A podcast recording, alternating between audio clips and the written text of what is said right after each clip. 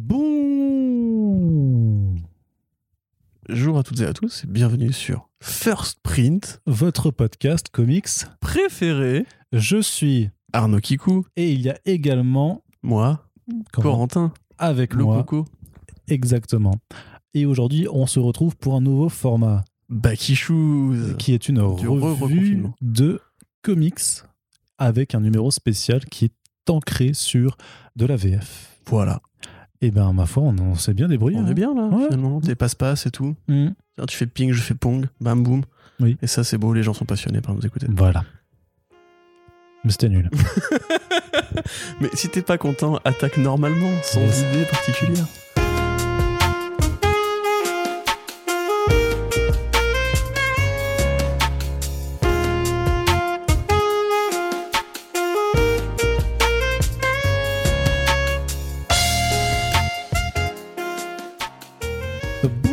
Toutes et tous, bienvenue sur First Print, votre podcast comics préféré avec une introduction sans idée particulière, hein, puisqu'on va simplement vous dire que vous écoutez votre podcast comics préféré avec un numéro Back Issues qui est donc votre euh, revue de euh, comics tout simplement. Euh, voilà, votre petit moment où on vous parle de bandes dessinées qu'on a lues et puis on vous dit ouais j'ai bien aimé et ensuite euh, ben, on vous dit de les acheter pour nous donner plein de moulaga et comme ça, on se paie une piscine en marbre avec un fond de caviar, les gars. Ça va être incroyable et vous serez tous invités à Le caviar est dans la piscine Ouais, C'est du gâchis. euh, complètement. C'est ça quand on est riche, on s'en Ah, branle, on s'en bat les steaks complètement. Corentin, bienvenue. Ça va et toi? Ça, je t'ai pas, je t'ai pas du tout demandé si ça allait parce que je m'en bats les reins. Mais Euh, Ça démarre fort. mais j'espère que tu vas bien quand même aujourd'hui. Donc Bonjour, on est là pour euh, on est là pour parler de comics avec une petite sélection toute petite. Là, on a que quatre bouquins, mais on a des choses à dire dessus. Donc euh, peut-être que ça va durer 3h30.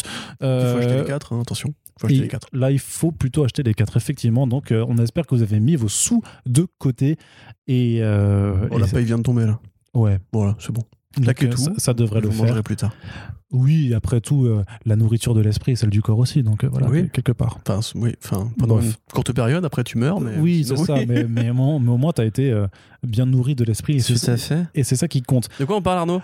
Eh bien, on va parler d'un titre qui s'appelle Big Girls, qui était l'un des deux titres donc de lancement de l'éditeur 404 Comics qu'on a reçu ici même hein, dans nos euh, bureaux.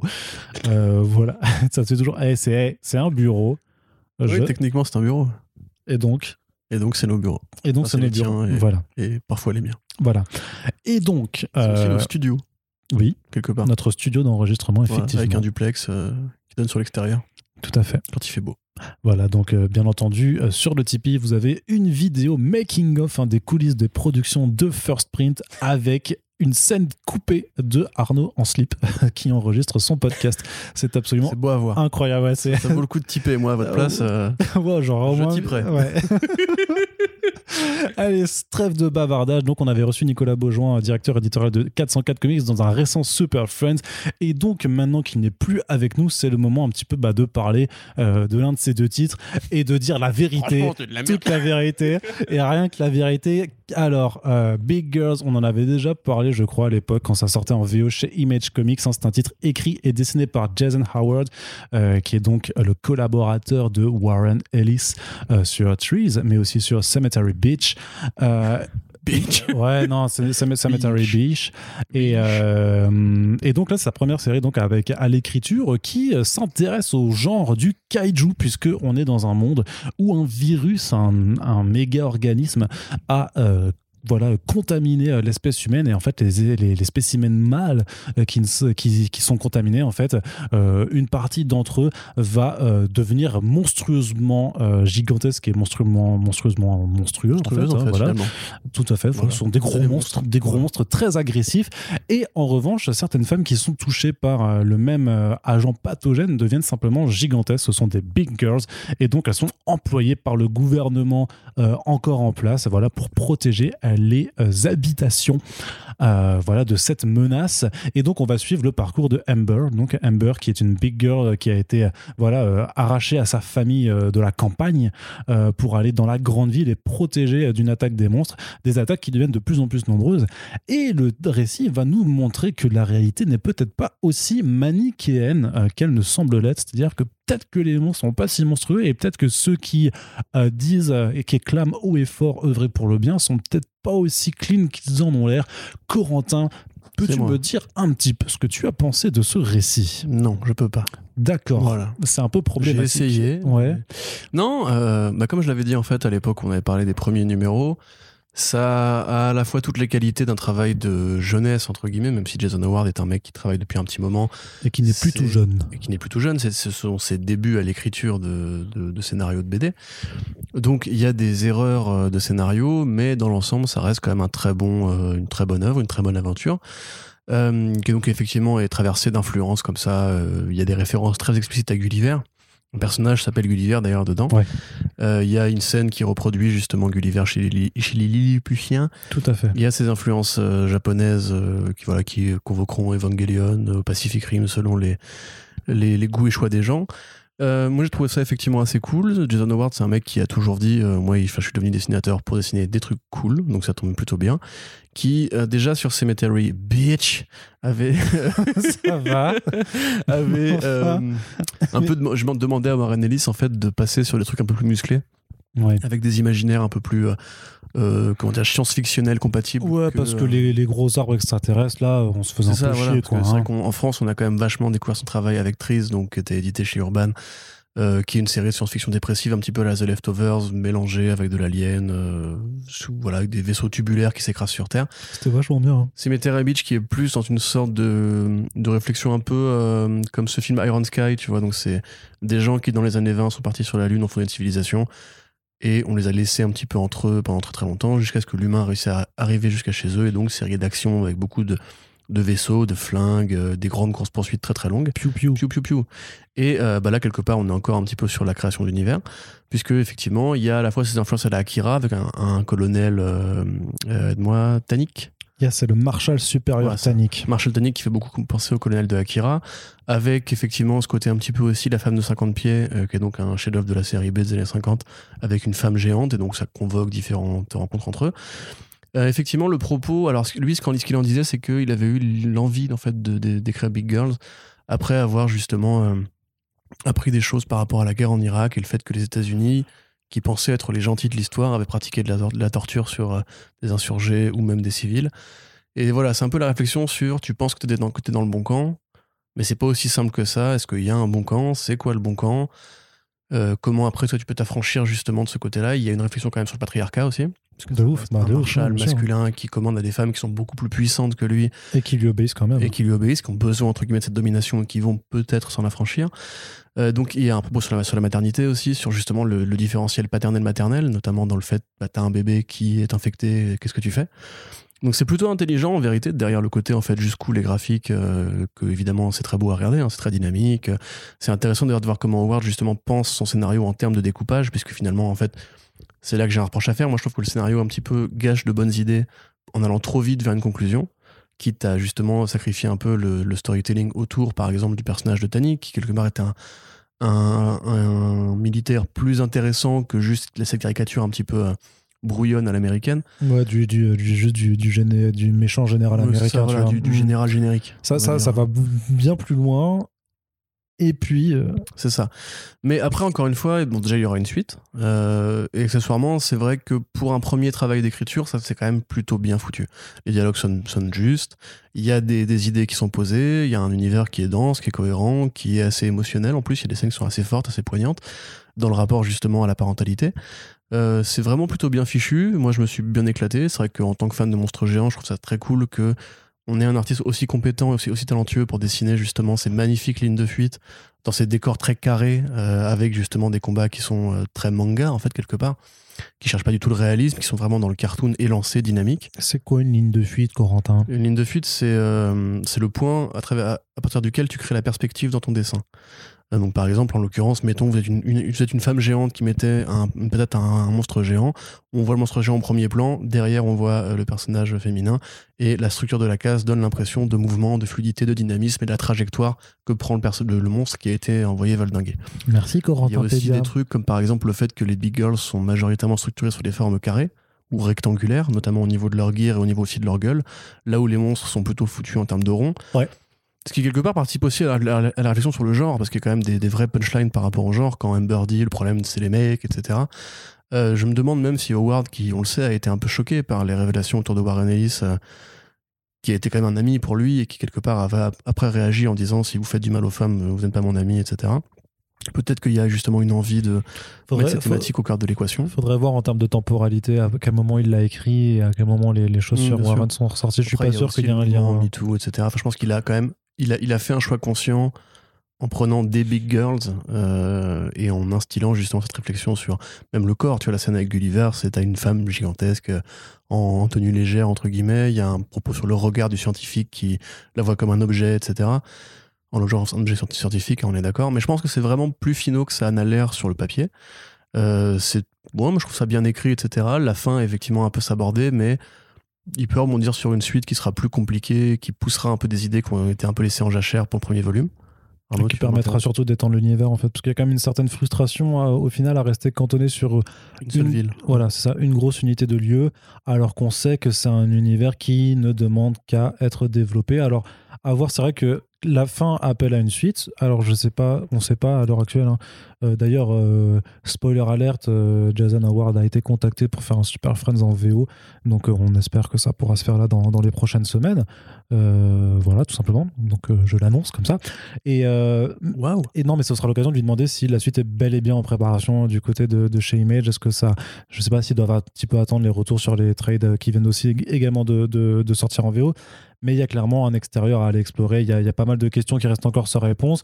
Et je trouvais que par rapport aux propos, en fait, ouais, sur la fin, je trouvais que euh, y a tout un panel de nuances qui était assez vite expédié au final, tu vois, et notamment effectivement par rapport au, personnage de Tannic où euh, tu c'est un peu comme tu vois cette problématique qui a été explorée euh, de façon tout à fait euh, parallèle sur euh, sur les méchants euh, d'extrême gauche on va dire euh, dans, dans les séries télévisées qui d'un coup se mettent à faire des actes complètement inhumains pour que le spectateur en fait puisse plus s'identifier puisse plus s'identifier aux vilains bah, je pense à Black Panther je pense à Falcon à Winter Soldier ce genre de choses quoi.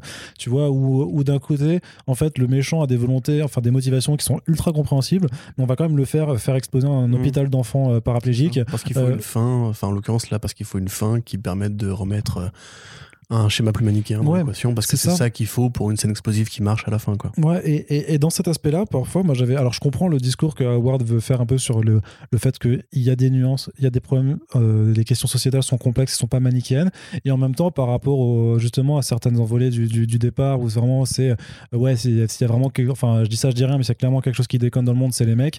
Et au final, on en revient à quelque chose de, de plus lisse en, en voulant pas forcément dire que si il y a un problème avec les, les, les, les mecs, tu, tu vois, et d'essayer de lisser le propos pour pas vexer en fait justement le lectorat masculin. J'ai trouvé ça un petit peu particulier. C'est quelque chose qui, je- qui moi personnellement m'avait un peu, un peu déstabilisé, no- notamment en, en- bah, au moment de faire la, du coup la trad de, de- dessus. Ouais, quoi. après, après, il faut quand même dire que c'est un vrai exercice de savoir euh, à la fois faire du world building, construire une intrigue sur six numéros et laisser une place à l'action qui, qui est ce qu'elle est en l'occurrence.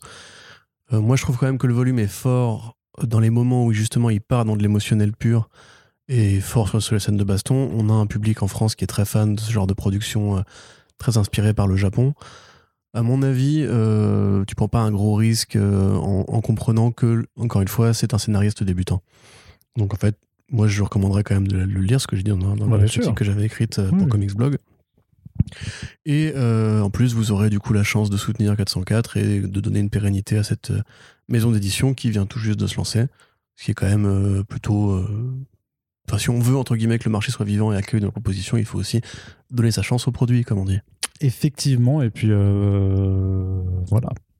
C'est assez- tu, veux dire que tu as traduit le, bouquin, c'est ça? Non, je l'ai déjà dit, et les gens, le- le- les gens qui nous écoutent le savent, le, le savent maintenant, mais disons que, euh, que si vous voulez aussi soutenir du coup un jeune traducteur euh, débutant, eh ben, c'est aussi euh, une façon de, de soutenir ce travail-là, c'est de, aussi de, de, prendre, de prendre le bouquin, effectivement. Et, euh, mais après, de, personnellement, je sais, c'est ce que je, je voulais, je voulais le faire, mais du coup, tu vois, j'ai un peu suivi les critiques des, des collègues et autres sites et tout ça. Et alors, quelques-uns qui, qui me connaissent ont dit, ouais, c'est bien, machin, donc c'est cool. Mais sinon, la majorité des autres gens, en fait, n'ont absolument dit aucun mot sur la traduction. Et moi, je trouve que c'est vachement bien parce que se dire Oui, qu'elle a pas dénoté, en ça. fait. Voilà, c'est que, en fait, personne n'était choqué en train de dire, mais c'est traduit n'importe comment, Mm. c'est de la merde. C'est ce qu'on nous dit aussi en projectionniste. C'est un bon projectionniste, c'est un mec dont on ne remarque pas le travail. Mm. Quand c'est fluide et justement que ça s'intègre à une, à une expérience, qu'en fait tu fais pas gaffe en mode genre ah tiens la VF elle est chelou, c'est qu'en fait t'as bien fait ton boulot. tout Donc, simplement. Peut-être que peut-être qu'Arnaud, tu as fait ton boulot correctement. Peut-être. Après, j'imagine justement, enfin que euh, si c'était pas bien fait, que Nicolas m'aurait fait des retours, m'aurait dit non, c'est pas bien. Tu nous écoutes, Nicolas, tu me dis hein, quand même si tu t'es forcé euh, pour pas, parce que je sais pas, t'avais peur de moi, je sais pas. Je me peux comprendre effectivement. Il a un piercing à la langue quand même. hein. Hum Il a un piercing à la langue. c'est vrai, c'est vrai, c'est vrai. ça fait peur. Ça fait punk. Ça te fait pas peur quand Ça même me fait super peur. Mais Je suis ça te terrifié, là, je tremble. Mais non, Ah, allez, arrête. Enfin. Je sais que c'est ce qui t'attire un petit peu chez moi. Alors ensuite, Ensuite, justement, pour ne pas évoquer ton attirance euh, envers ma propre personne, je voulais juste dire que ça coûtait 15,90€ du coup, donc euh, c'est ça venait de sortir. Et quand même, ce petit. euh, alors, c'est quoi le terme technique Pantone, euh, je sais pas quoi, Pantone fluo pour le Big Girls en orange qui, qui détonne. Je trouve que c'est un très joli effet de fab. Donc, euh, avis aussi à tous nos amis éditeurs. Faites des effets de fab de bâtard là. Amusez-vous un petit peu avec les bouquins parce que, mine de rien, c'est ça aussi parfois qui nous fait craquer pour un livre. C'est juste qu'il a l'air beau et que ben, parfois, même si c'est pas bien de juger un livre à sa couverture, parfois ça pèse dans la balance. et donc l'occasion de switcher euh, avec un titre urban comics, mais pas du DC, euh, mais de l'indé, enfin une forme d'indé un petit peu particulière, euh, DC. parce que... Hein? C'est du décès. oui, c'est dans le DC Black Label, mais ça fait partie... C'est voilà. du décès. Et Oh, ça suffit oui. Merci. Et donc, ça s'appelle Basket Full of Heads. C'est écrit par Joe Hill et c'est dessiné par Leo Max. Et euh, c'est euh, euh, un titre, c'est le titre de lancement du label Hill House, qui était une sorte de label un petit peu pop-up, euh, tel qu'on en a euh, chez DC Comics, avec par exemple le Young Animal de, de Gerard Way, et qui est donc vraiment un, un label horrifique, tout simplement, parce que Joe Hill, c'est le créateur de Lock and Key. C'est aussi un romancier qui est accessoirement le fils de Stephen King, l'un des plus grands écrivains américains d'horreur. Et donc Joe, Joe Hill suit un peu dans les traces de son papa là-dessus, puisqu'il c'est aussi ce registre-là qu'il Il explore. est très adapté aussi, comme son père. Ouais. Et c'est un bon auteur aussi, comme son père. Donc Tout quelque part, il a eu un bon professeur. Avez-vous vu, le- avez-vous vu le film Horns de Alexandre Aja? Il Oui, est très bien. oui, il est très très bien. Et c'est lui qui l'a écrit. Tout à fait, c'est un roman à la base. Mhm. Et euh, qu'est-ce que je veux dire? Et donc voilà, il, il avait eu une petite carte blanche chez DC pour faire un label, euh, enfin voilà, ça, ça- son petit imprint dans le Black Label, qui est devenu un peu voilà un, un label un peu fourre-tout, à la fois pour faire vivre des titres d'auteurs sur des personnages DC Comics vraiment super héros, et aussi avoir quelques propositions euh, euh, très euh, plutôt originales comme euh, le dernier des dieux par exemple, comme les, les titres Hill House ou encore le, le récent euh, The Nice House on the Lake euh, de James Tynion, Le, critère fédérateur étant généralement que ça s'adresse à un lectorat d'adulte, plutôt on adulte. va ouais. dire, et du coup là effectivement pour de l'horreur c'est plutôt bien placé. Voilà, donc de quoi ça parle? Ça parle de June Blanche, donc une jeune femme qui rejoint son copain sur une. Alors c'est une bourgade située un peu sur une presqu'île, Euh, et en fait la tempête arrive et coupe un petit peu, euh, voilà, tout moyen de rejoindre l'extérieur. Et au même moment, euh, la prison, euh, enfin voilà, des, personnages, euh, enfin des personnes s'évadent de prison, sont un petit peu des gens qui sont euh, dangereux et euh, alors, le pitch vraiment, c'est que grosso modo, June va se retrouver euh, prise euh, à partie par l'un de ses malfrats. Pour se défendre, va utiliser en fait une hache qui est euh, une hache viking qui est en fait fait partie d'une collection privée, voilà, du, d'un, des locaux de, de, de la ville. Et en voulant se défendre, elle va lui couper la tête. Et le truc, c'est que la tête continue de parler. Et donc, ça, c'est vraiment le topo de départ. Et après, on euh, ne vous dit rien de plus pour ne pas divulgacher euh, l'intrigue qui euh, mêle euh, vraiment très très bien ce registre du slasher des années 80-90, on va dire, mais avec des, on va dire des, des codes qui sont adaptés à une écriture plus moderne, notamment sur bah, June Branch qui sera un petit peu la last girl en fait en général. Tu vois, c'est la, la, la- la dernière. Scream Queen. La Scream Queen aussi, ouais, par exemple, qui est vraiment cette figure du, de la, du personnage féminin qui est celle qui est voilà, poursuivie par le, euh, par le grand méchant. Sauf que du coup, cette Last Girl devient un petit peu la boogeyman quelque part, euh, vu que c'est bah, elle qui coupe des têtes, mine de rien, avec euh, ce- cette hache. Il y, a un vrai mystère qui se déroule au fur et à mesure des chapitres qui te permettent de comprendre les tenants et les aboutissants d'une intrigue qui, du coup, enfin, vraiment joue très bien sur la mécanique du thriller, du, euh, du euh, ce que vous croyez n'est pas ce que vous pensez voir, ce, genre de choses. Je trouve que euh, là-dessus, Joe Hill, il, il très très bien la chose, ce genre de, de mystère qui se résout petit à petit. C'est quelque chose que même dans Lock and Key, tu, tu l'apercevais déjà Mhm. au fur et à mesure des révélations sur l'utilisation des clés et tout ça. Euh, et puis, il y a un- il y a une forme d'humour noir aussi euh, que moi je trouve assez délicieuse, notamment dans les répliques. Enfin, June, elle est ultra sarcastique euh, et de façon assez. euh, pour ça que je parle un peu de, contexte moderne, c'est-à-dire que ça remet vachement à la place voilà, des stéréotypes masculins très, euh, pas très masculins en fait, enfin masculinistes presque, grosso modo, et, June ne se laisse euh, jamais, jamais faire quoi. Et enfin, je la trouve vraiment super bien écrite, tout simplement. C'est un personnage que je trouve que dès le départ, tu, tu la kiffes en fait, vraiment. Elle est vraiment super, super chouette. Et puis, il y a l'aspect aussi graphique avec Leo Max qui, euh, tant dans l'utilisation des, angles de la mise en scène, en fait, arrive à, aussi à jouer avec son lectorat, en fait, tout simplement, à t'amener là où il veut, t'es prise au piège, littéralement des, euh, des planches, quoi. Et quand il doit amener les éléments un petit peu de twist, que- quelque part, ben, euh, tu, te- fais avoir, quoi. Donc, très très bonne lecture. De toute façon, Hill House a, a eu quelques vraiment très très bons titres. Et euh, Corentin me dit Ouais, mais ça fait longtemps que tu parles et tout ça. J'ai aussi envie d'en placer tu une. dis, tu dis tout, je vais plus avoir grand chose à dire après. Ah, t'avais d'autres trucs à dire peut-être? Bah, en fait, là, bah, je voulais parler de Léo Max, du coup. Bah, bah alors je, c'est pas je- grave, non, non, mais c'est pas grave. non, mais c'est je, pas grave. je C'est bien de te voir passionné. je n'en dis pas plus, ouais, parce que pour le coup, c'est vraiment, vraiment une très bonne lecture. Quoi. Bah, effectivement, moi, c'est aussi le genre de truc qui me parle vraiment, parce que c'est vrai que la BD d'horreur, ça Alors, une BD ne euh, parle pas, Corentin. par contre, extraordinaire. Je t'arrête tout de Ça suite. peut prendre tout un tas de, de formes. Non, nul, en fait. Nul. Bon, je vais même pas faire semblant de rire. ça. Ah, Franchement. Des fois, il m'arrive de forcer un peu. Tu sais que souvent, je reçois des DM, des gens qui viennent me dire si ta blague a été drôle et euh, vraiment, tu vois. Montre-moi ça. Ouais, je veux voir Ok, ces Je vais DM. te montrer ça. Vas-y, continue. Donc, euh, qu'est-ce qu'on disait? En fait, tu m'interromps. Lio Max, tu parlais de Lio Max. La BD me parle, Arnaud. Oui, me parle. elle peut Je pas te parler, mais me dit, euh, vas-y, ok, ouais. Eh, Corentin, Corentin, viens, vas-y, termine-moi. Donc, euh, ouais, c'est vraiment le genre de délire auquel j'accroche parce que c'est vrai, voilà, effectivement, que la bande dessinée d'horreur, ça peut prendre tout un tas de formes, tout un tas de, variations. Il y a des trucs qui, vont, qui sont plus dans le Lovecraftien, plus dans le monstre. J'ai peut-être plus de facilité avec Lovecraft euh, qu'avec justement les trucs comme ce que fait Juan Ferreira, par exemple, qui est vraiment de la BD très graphique, avec des créatures, avec des, des découpages, etc. Enfin, des découpages, en l'occurrence pas des découpages de bande dessinée, mais des membres découpés, des trucs arrachés, de la vraie violence un peu vénère. Là, c'est vrai que ça, ça parle plus au côté fan de Stephen King. C'est très clairement un truc qui aurait pu être un film dans les années 80-90, ou un téléfilm, ou. Ouais, non, même un bon film de cinéma. Ça, fait- ça fait penser un petit peu à, à Pirate de euh, Carpenter, tu vois, ce côté vraiment la petite ville portuaire, insulaire, euh, dans lequel en fait il y a déjà des crasses au niveau de, des humains, on va dire, et dans lequel s'ajoute un côté un peu horreur mystique qui, donne du corps, qui donne de la personnalité à l'objet. C'est-à-dire qu'effectivement, en fait, Joel, il est connu aussi justement un peu comme son père, pour prendre ces stéréotypes de l'horreur et pour leur rajouter une sorte de petit twist inattendu. Euh, par exemple, Horns, justement, bah, c'est le coup des cornes, tu vois, quelque part, c'est pas utile euh, au scénario forcément, mais c'est vrai que ça participe, ça donne une fantaisie, une petite originalité, une petite, euh, une petite trouvaille inédite dans la façon de montrer l'horreur humaine. Et d'ailleurs, Horns, c'était aussi ça, hein, pareil, les révélations, le fait que le, héros souvenait pas ce qui était arrivé à sa copine et tout. Euh, moi, le décor portuaire, etc., ça me fait vraiment tellement kiffer, c'est super beau. Ça me rappelle les endroits où on allait en vacances quand j'étais petit, dans les îles anglo-normandes. Euh, voilà, je suis breton. Euh, et pour le coup, vraiment, effectivement, le personnage de June, il est très inattendu parce qu'elle démarre justement comme euh, une Scream Queen.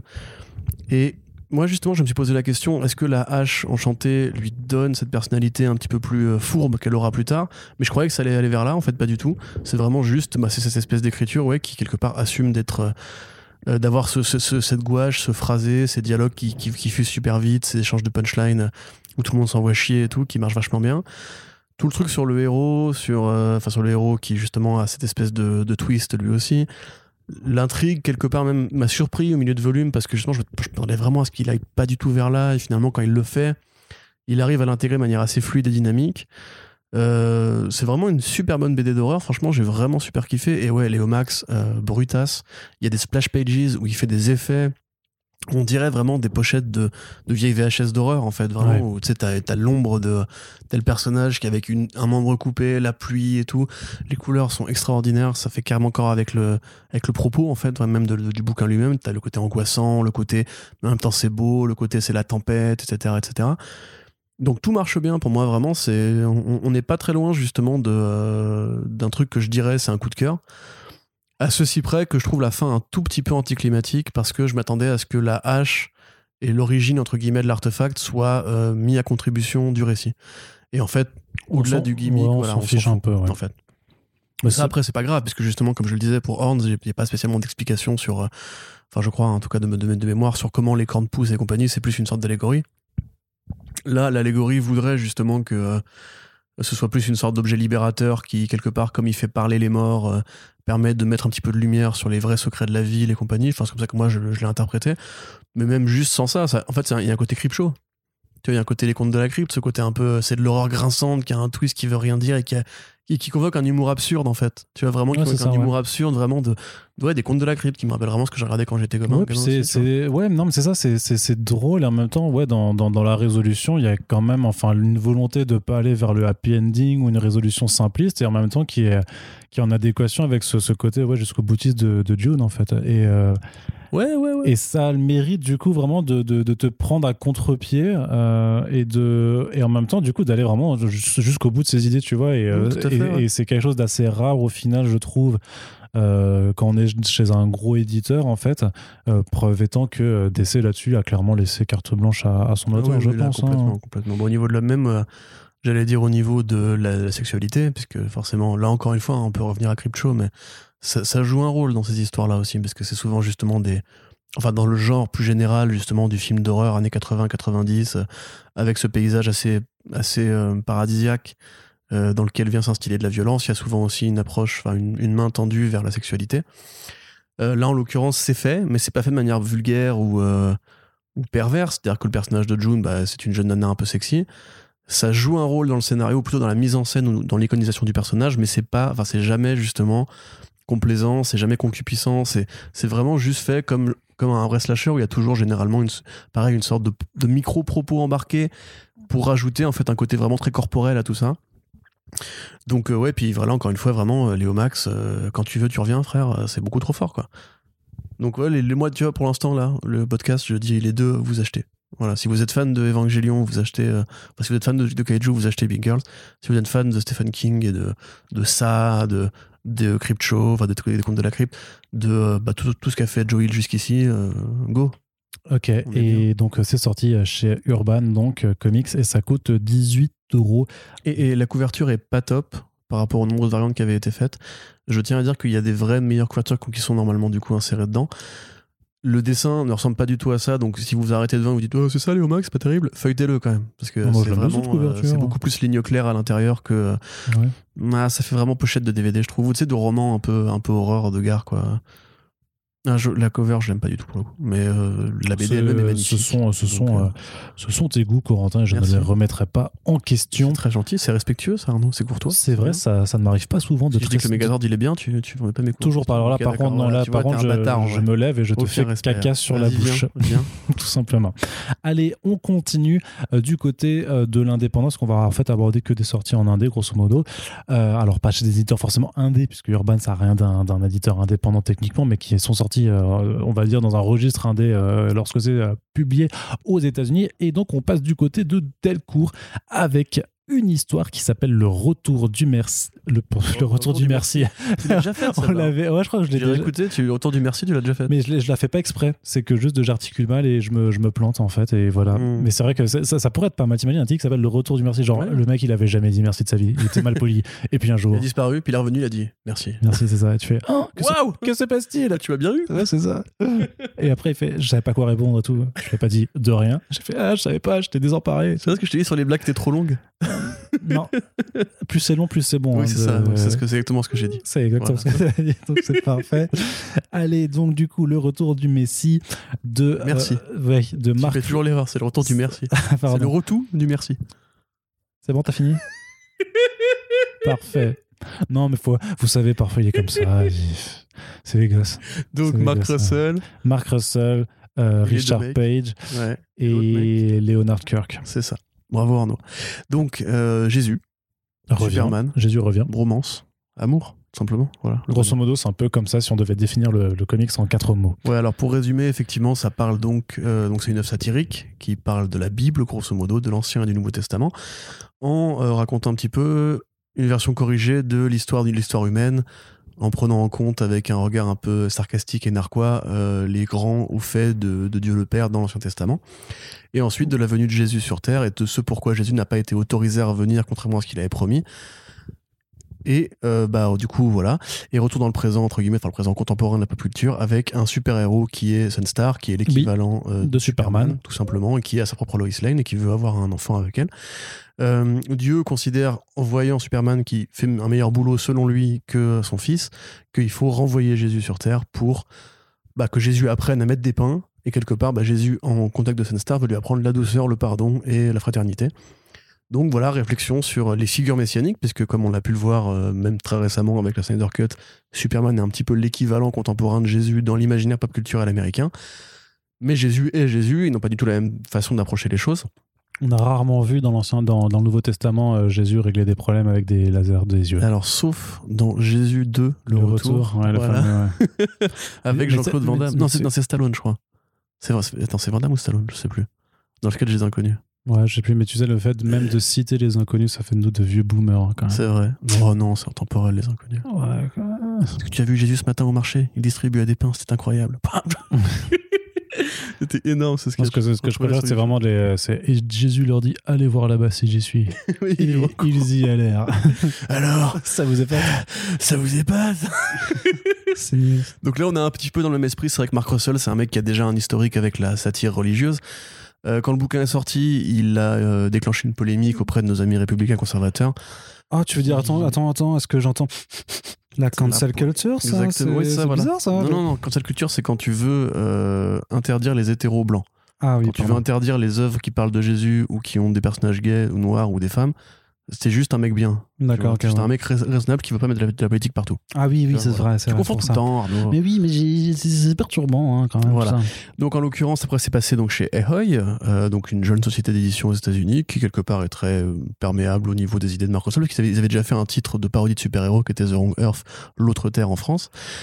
Euh, et voilà, donc c'est super intéressant parce que ça prend vraiment au sérieux en fait le, le vrai décalage générationnel originel qui est c'est le passage de l'Ancien au Nouveau Testament, puisque bon ça c'est un truc qui est vieux comme le monde, mais littéralement puisque voilà l'Ancien Testament bah, c'est un, un Dieu qui est très vengeur, qui est très colérique, qui n'hésite pas justement à bourriner, alors que le Nouveau Testament, c'est plutôt le pardon, l'entraide, euh, euh, le- la bienveillance, La etc. communion. Voilà, et donc là, on voit bien effectivement Dieu, qui est un vieux connard. Lui, c'est un vrai vieux connard. ouais, ça. Qui est un vieux connard, mais absolu, qui est vraiment la- le vieil enfoiré Il de est base. trop nul, ouais. Il est nul, il est nul à chier, et qui vraiment veut exterminer l'espèce humaine parce qu'il est, il est déçu. Parce qu'il a le seum, ouais. Mais en fait, c'est vraiment à partir du, euh, du moment, enfin, c'est vraiment, il prend le, le fait qu'à partir du moment, de toute façon, où Adam et Ève ont commis le péché originel de, qui était de manger des fruits, euh, où Mark Russell a vraiment cette façon très drôle dans la satire en disant, ouais, enfin, le gars, il a quand même mis un arbre avec des fruits en plein milieu de leur jardin, il a dit, ouais, n'y mangez pas, c'est comme dire ça à des gamins de pas mettre les dents dans la prise, tu vois. Ça. ça, ça va arriver. Et à partir de ce moment où ils ont euh, bah, commis le péché originel, de toute façon, bah, Dieu, il a décidé que voilà, de toute façon, voilà, il allait, il il leur mettre la chouma, quoi, tu vois. Donc, euh, Exactement, ouais. mais ça pointe beaucoup d'incohérences dans ces récits-là, en fait.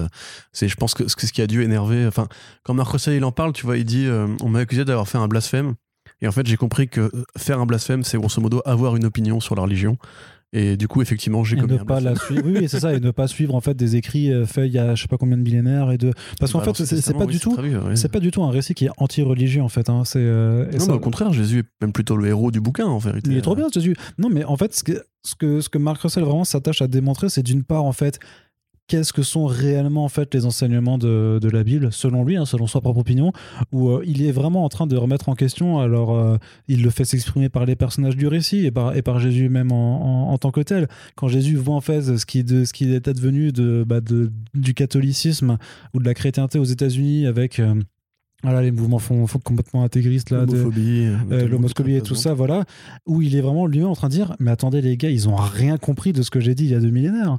Et, et c'est vraiment, c'est pas la religion qui est mise en cause, mais en fait la façon dont l'homme l'utilise, en fait, et dont l'homme l'a perverti quelque part, a perverti les messages, ou a choisi de retenir que certains messages euh, pour faire valoir, voilà, des intérêts plutôt euh, politiques, euh, plutôt politiques euh, derrière. Et mais et donc c'est à la fois un discours, euh, enfin c'est Mark Russell qui dit à la fois, euh, j'ai lu, j'ai lu la Bible parce qu'il les a lus parce que voilà, euh, comme tu dis, il y a un lien passif derrière. Il a fait deux bouquins euh, illustrés qui s'appellent donc euh, God is, is disappointed in, you et Apocrypha Now, qui sont déjà en fait une, moquerie en fait des voilà de tous les écrits absurdes ou des interprétations absurdes des écrits religieux par l'homme. Et donc là en fait, il, montre vraiment en fait voilà ce que je pense être ce qu'il faut retenir en fait ces écrits, c'est-à-dire que les notions de pardon, en fait, c'est comme ça que tu avances en fait, et c'est à ça que peut servir réellement la, la- la religion en fait. Pourquoi elle a des bons côtés? C'est pas du tout un truc qui est euh, qui est complètement athéiste ou euh, anti, euh, anti-religieux du tout. Et de la même façon, il pointe aussi les limites justement de, la, forme super-héroïque qu'incarne Superman en montrant que en fait, être un héros, c'est pas simplement voilà jouer des coups de poing et jouer des, du, du, tir au laser et tout ça, parce qu'il y a des problèmes qui ne se résolvent pas par euh, ce qui est littéralement de la violence. C'est vrai qu'on n'a pas forcément l'habitude de toujours le prendre en compte comme ça quand on lit une aventure de Superman, mais il faut bien se dire, oui, euh, toi-même quand tu es dans des conflits, Corentin, euh, tu, ne, tu ne résous pas les problèmes en fait avec tes points. Euh, ou avec tes lasers de, des yeux. Parce que parfois tu le fais, mais c'est pas super. mais c'est dur à monter. Ouais, mais c'est en plus. concentrer et tout, loucher un Après, il faut vraiment t'énerver. C'est vrai qu'une fois tu me l'as tu, tu me l'as fait, c'est vrai que ça. encore la marque sur l'arrière du cul. C'est ça. mais, euh, mais voilà, c'est vraiment de dire que, en fait, ouais, il y a, y a, y a d'autres façons d'être un héros et quelque part, voilà, c'est les deux, ça, les deux apprennent parce que les deux pensent que euh, chacun. Tu peux faire tout l'un ou tout l'autre et en fait, c'est ça, voilà. quoi. voilà justement, c'est. Euh, mais il y a aussi des, corrections historiques par rapport à justement la façon dont on a appris, nous, le catéchisme, etc. Ou par exemple, des trucs sur comment est-ce que la Bible a été conçue. Euh, pourquoi est-ce qu'il ne faut pas retenir juste le symbole de la croix et la souffrance de Jésus, comme ça a pu être le cas par exemple dans, bah, dans le film Jésus, tiens, par exemple, où justement limite le, le propos de Jésus avait moins d'intérêt que la façon dont il est mort. Euh, il y a aussi justement vraiment ce, truc sur l'aspect belliqueux de l'être humain en fait et de pourquoi bah, c'est compliqué d'être un humain. Euh, j'allais dire en 2021 ça a toujours été compliqué d'être un humain, mais avec justement ces rapports de haine, ces rapports de domination, cette envie de l'humain d'en découdre et d'asservir son prochain, de créer des systèmes de domination qui sont ce qu'il a. J'aurais quand même une scène par exemple dans cette BD où Superman va casser la gueule à des mecs qui font des cartes Pokémon contrefaites. Ça c'est pareil, ça c'est une énorme critique justement du côté euh, corporatiste des super-héros de toute façon, si vous êtes fan de, par exemple, The Pro, je pense, de Garth Ennis, euh, ou même du coup, tous les parodies qu'a fait Garth Ennis de super-héros, il y a vraiment un. Enfin, Mark Russell, on sent qu'il s'amuse à justement euh, se foutre un peu de la gueule de, de DC Comics précisément. Parce que voilà, enfin, les personnages de super-héros qu'il y a dans la BD, c'est un peu des caricatures d'eux-mêmes tout en ayant quand même un propos assez, euh, assez bien foutu sur le fait que bah voilà, Superman il peut pas avoir d'enfant avec Lois normalement parce que simplement bah, lui sont, il vient de enfin les hommes viennent de Mars et de Saturne, les femmes de Saturne mais là en l'occurrence oui vraiment. De Vénus du coup. euh, mais, euh, mais lui en l'occurrence il est, il est juste pas, pas, pas, de la même espèce voilà c'est ça. Donc du coup ils veulent adopter. On voit que c'est compliqué et tout. Mais je trouve ça assez touchant comme, comme petit segment justement. C'était bien qu'ils mettent ça pour ne pas avoir que de l'humour. Même Jésus lui-même tu vas T'as l'impression qu'il est un peu désemparé face à la, façon dont l'humanité se comporte parce que tu peux comprendre qu'effectivement, quand il revient dans le présent, bah, euh, c'est devenu une sorte d'avatar euh, et euh, pour la haine et pour la promotion publicitaire aux États-Unis. Quand, une scène qui m'avait fait beaucoup rire aussi où tu sais, les flics l'envoient en prison et il dit Mais attendez, je comprends pas, j'avais dit à tout le monde que je revenais il y a 2000 ans, donc pourquoi maintenant que je dis que je suis revenu, personne ne me croit, tu vois et tu, vois, tu te dis effectivement, c'est pas con. Si Jésus il revenait maintenant, on le foutrait à l'asile, tu vois. On n'écouterait même pas ce qu'il a à dire. C'est ça, c'est parce que lui-même, parce que lui-même explique en fait à des évangélistes ou des, intégristes en fait euh, ce que sont réellement ses discours et on l'accuse lui-même de blasphème. il pète la gueule même. C'est ça, ouais, il pète la gueule. Ah, ça va pas ou quoi et tout. Mais du coup, ouais, c'est vraiment super C'est drôle, c'est noir, c'est tendre. Mais, mais après, c'est ce qu'on vous dit souvent. De toute façon, hein, vous connaissez euh, notre amour pour euh, Marc Russell depuis toujours. C'est quelqu'un qui sait réellement manier la satire sans faire juste de, sans juste se moquer, mais avec vraiment un, réflexion, un, fond de réflexion derrière. C'est pas mm. juste, euh, c'est pas du garcianisme pour le coup. Tu vois, c'est moins vulgaire. Bah, remarque, tu me diras, il y a Preacher aussi où il y a une vraie réflexion, mais c'est plus ça tire à boulet rouge. C'est moins sale gosse, c'est moins sale gosse quand même. Voilà, exactement. Et euh, au niveau du dessin, donc on a deux artistes. Alors au départ, l'idée c'est de faire communiquer la partie euh, Jésus dessinée par Leonard Kirk, il voilà, me semble. et la partie Superman dessinée par. non, c'est Richard Page. Voilà, Richard Pace. Au, bout d'un moment, ils se font des passes entre les cases parce que c'est plus facile. Il y a des très belles, euh, des très beaux flex de dessin. Quand ils arrivent au paradis avec Superman, c'est par exemple super joli, avec euh, la baleine qui vole dans le fond, c'est trop beau. Et dans l'ensemble, c'est vraiment, ouais, je dirais, un très bon produit. Si vous pouvez bien rigoler, euh, vous pouvez peut-être apprendre des choses sur la religion, parce que moi, c'est vrai que je, au demeurant, j'ai étudié un peu la Bible, mais c'est vrai que les, les contemplations modernes des Américains dessus, je m'en bats un peu la race. C'est d'ailleurs, je trouve ça très ironique que justement la BD est été censuré par des cathos intégrés, enfin des, des protestants intégrés. Qu'ils ont, tenté de la de, Alors que justement, la, la, BD, entre guillemets, bon, déjà dénonce leur euh, compréhension de la, de la, chrétienté et répond en fait même à la critique, à, la critique qu'ils lui ont reproché, ce mm. qui est toujours un peu paradoxal.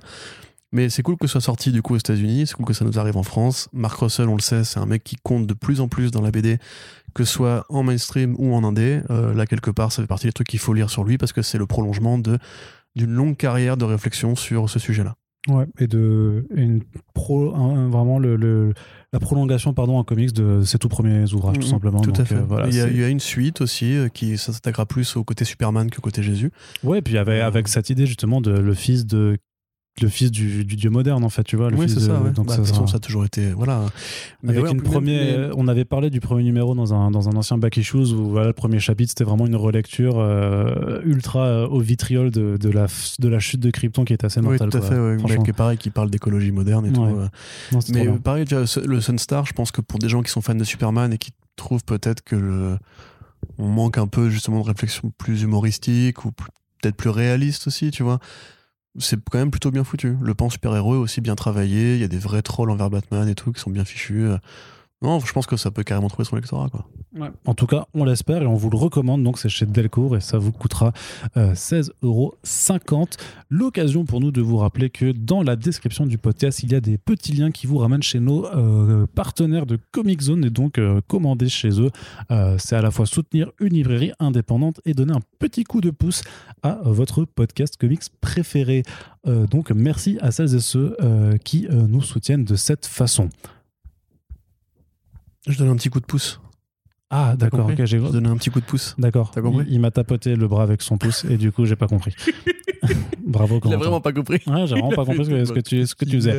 Donc, avec tes bêtises, on va passer, voilà, déjà au dernier ouvrage chroniqué. Mais comme on a plein de choses à dire dessus, ben voilà, vous voyez que ça fait déjà 40 minutes qu'on est ensemble. Et donc, on va vous parler d'une sortie d'un autre éditeur indépendant qui est apparu récemment hein, sur le marché de l'édition américaine, qui s'appelle AWA, donc euh, pour Artists, Writers and Artisans euh, Studios, du coup. Donc, le label s'appelle Upshot à la base. Et donc, c'est un, euh, un éditeur qui a été monté par euh, deux anciens de Marvel, donc Axel Alonso et Bill Gemas.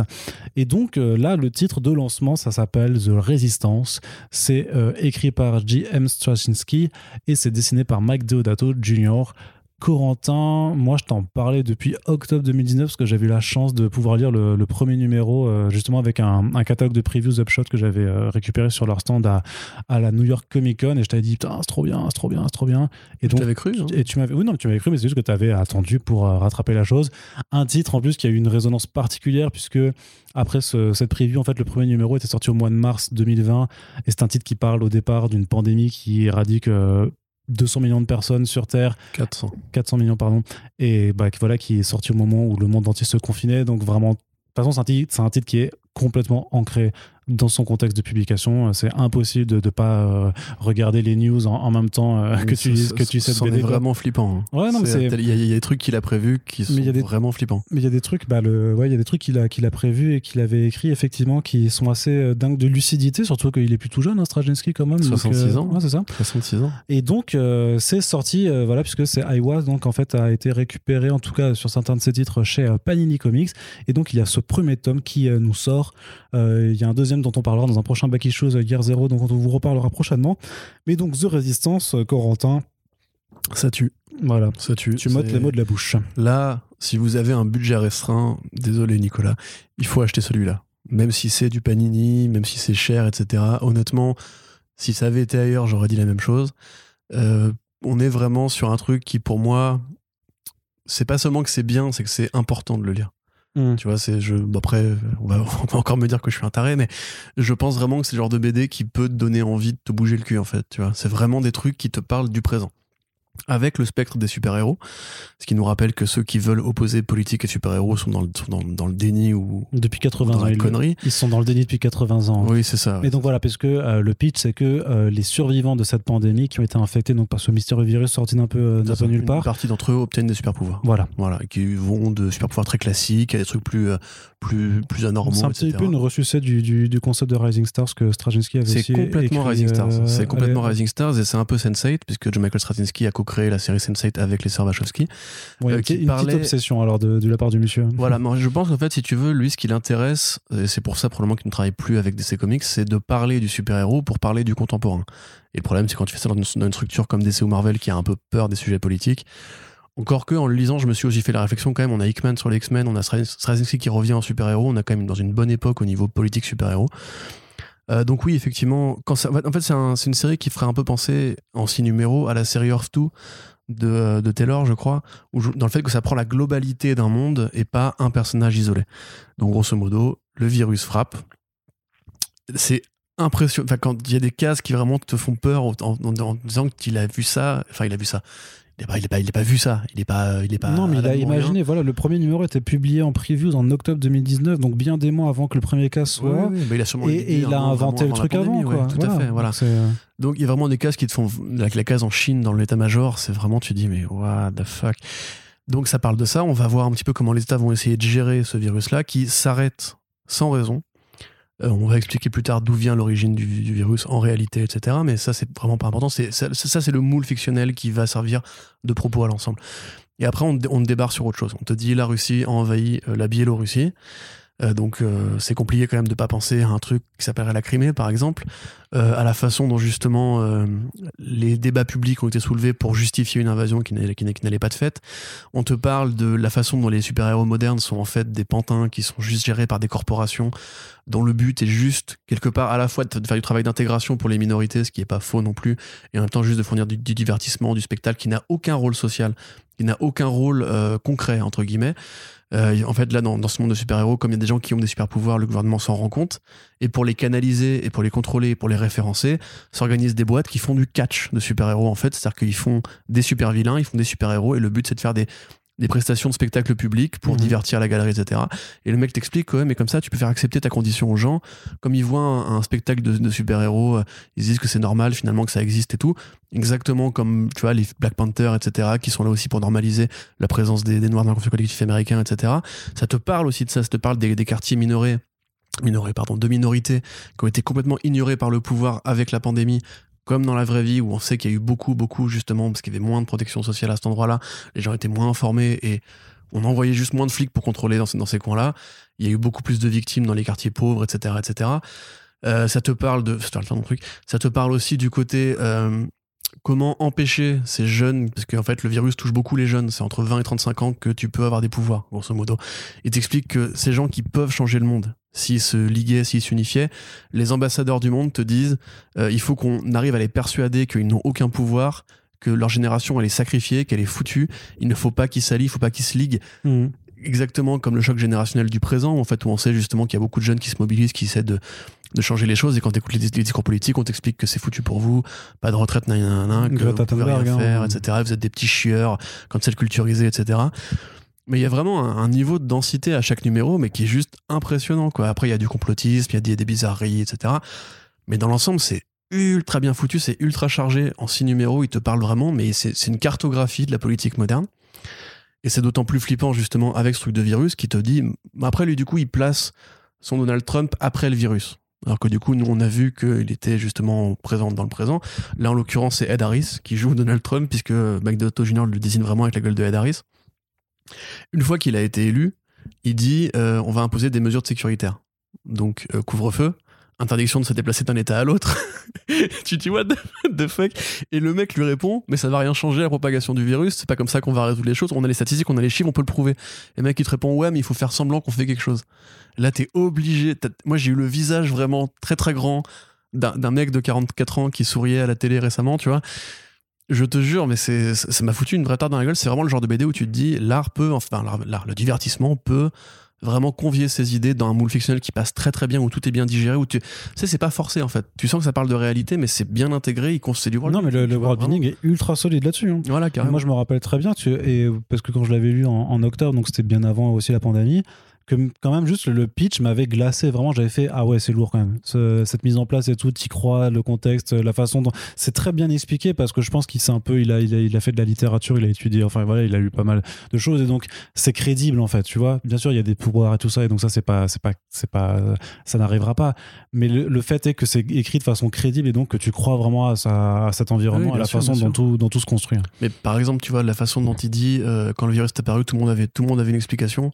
Et tu vois les différentes théories du complot qui sont les mêmes que tu as eu pendant le coronavirus, avec genre, c'est un génocide de papier qu'on a inventé pour réduire la population mondiale, c'est pour le réchauffement qu'on l'a fait, c'est sûrement une arme bactériologique qui est sortie d'un labo, etc. Mais c'est vraiment, ouais, c'est un peu flippant de se dire que, à la fois, le monde, du coup, est si prévisible que ça. Euh, même je te dis par exemple, tu vois, le mec qui veut signer avec l'espèce de WWO de cet univers et finalement qui se dit non, parce que du coup, c'est me corrompre que de le faire, donc je vais plutôt aller entre guillemets en indé et faire un vrai travail utile et, et engagé quelque part. est-ce que c'est pas pareil une mise en abîme de l'auteur indé qui refuse de, de, continuer à travailler pour des, pour des boîtes qui n'ont pas en fait de vraies vertus? Il y a vraiment des niveaux de lecture qui sont justes mais, mais incroyables. Euh, la raison pour laquelle moi je dirais pas que c'est un indispensable total, même si vraiment je vous conseille de l'acheter, de le lire, etc., c'est que je trouve quand même que Mike Deodato recycle un peu ce qu'il faisait déjà chez Marvel, un peu moins coloré, parce que c'est pas cette espèce de, de, quadrillage qu'il fait tout le temps sur les bords en fait, où il te met une séquence au milieu, il fait des quadrillages sur les côtés et tout. Souvent il découpe une scène en cases, ce qui fait un peu flex, un peu débile. Euh, et puis il y a des, des effets d'ombrage que j'aime moins bien. Ou par exemple, toi, quand, il décalque tous les monuments des places publiques, c'est vraiment c'est de la photo décalquée. Hein, tu vois, ça se voit très clairement. Après, moi, j'aime bien cette approche ultra voilà, photoréaliste. Grave, parce que hein. moi, ça, c'est mon goût personnel, mais plein de gens vont adorer, plein de gens adorent ce que fait McDo Toto Junior. Très honnêtement, euh, je pense que c'est ce que Marco aurait dû faire avec euh, Ignited, par exemple. Euh, c'est vrai que ça échoue, enfin, ça réussit complètement ce que H1 a, échoué voilà, à faire. c'est ça, hein. parce que c'était un peu le même truc avec les catastrophes naturelles et la génération sacrifiée, le côté les jeunes, on s'engage pour des sujets de société, en l'occurrence Marc avait choisi les tueries dans les lycées, entre autres. Là, pour le coup, c'est mieux digéré parce que ça te prend vraiment une cartographie mondiale où tu vois plein de points de vue. T'as des trucs qui sont marrants aussi, t'as des, des blagues cyniques, de toute façon les gueules de l'info qui sont marrantes quand euh, tous les ambassadeurs sont réunis, enfin du G5 ou je sais pas quoi, du coup cette sécurité de l'ONU sont réunis. Euh, T'en as un qui fait il faut vite qu'on agisse avant que quelqu'un essaye de prendre ce virus et d'en faire une arme. Et tout le monde se tourne vers l'ambassadeur russe et il fait quoi? Pourquoi vous me regardez moi?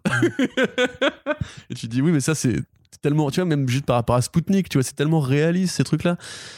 C'est vraiment, c'est grave bien fait. Et limite, moi j'ai envie d'une ongoing, tu vois, j'aurais envie vraiment que ça. Bah, il y a une deuxième mini-série. Euh, 50 bah, numéros. Il y a une deuxième mini-série donc, qui s'appelle The Resistance Uprising qui a démarré en VO. Tu as un spin-off qui s'appelle Moth euh, qui est justement cette catégorie des personnes qui euh, en fait décident d'activer leur pouvoir, mais à partir du moment où ils le font, ils ont une durée de vie limitée. Ils, s'éteignent justement à six mois comme des, comme des mythes, en fait, comme des, comme des, des insectes un peu éphémères. Quoi. Et euh, le seul regret, euh, c'est pour l'édition VF, il n'y a pas le, le one-shot justement qui. c'est juste les six numéros de la mini-série, parce qu'il y avait en fait.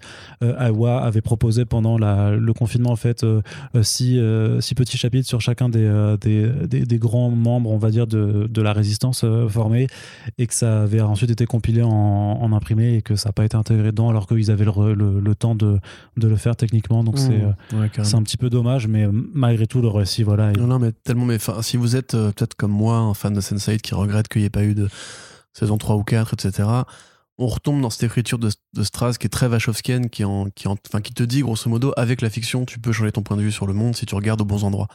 Et là, quelque part, justement, il te dit où regarder en te parlant des problématiques du présent ou de la réalité dans un prisme de super-héros, sauf que le super-héros, c'est l'allégorie, grosso modo, de, ton rôle à toi à jouer dans cette société. Alors évidemment, ça peut passer pour de la branlette de gaucho, ça peut passer pour le côté, euh, c'est facile de juste de regarder le JT, noter des idées et en faire des personnages de fiction.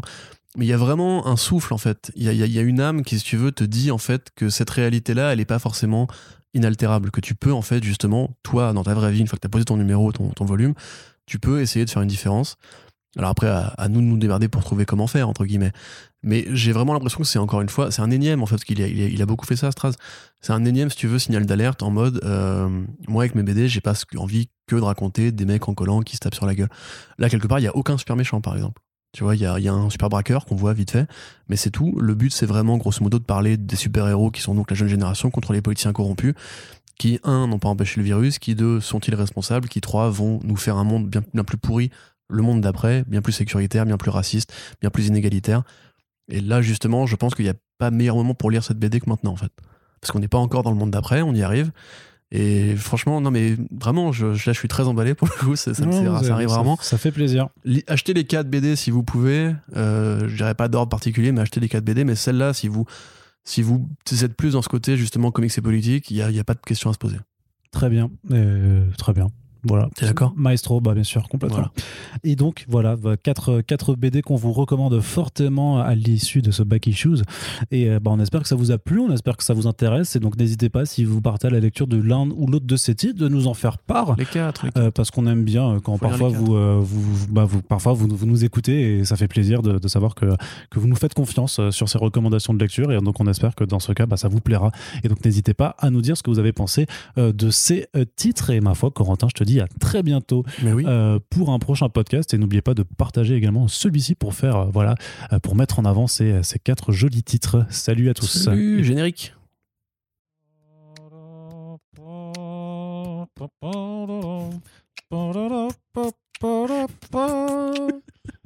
je peux pas,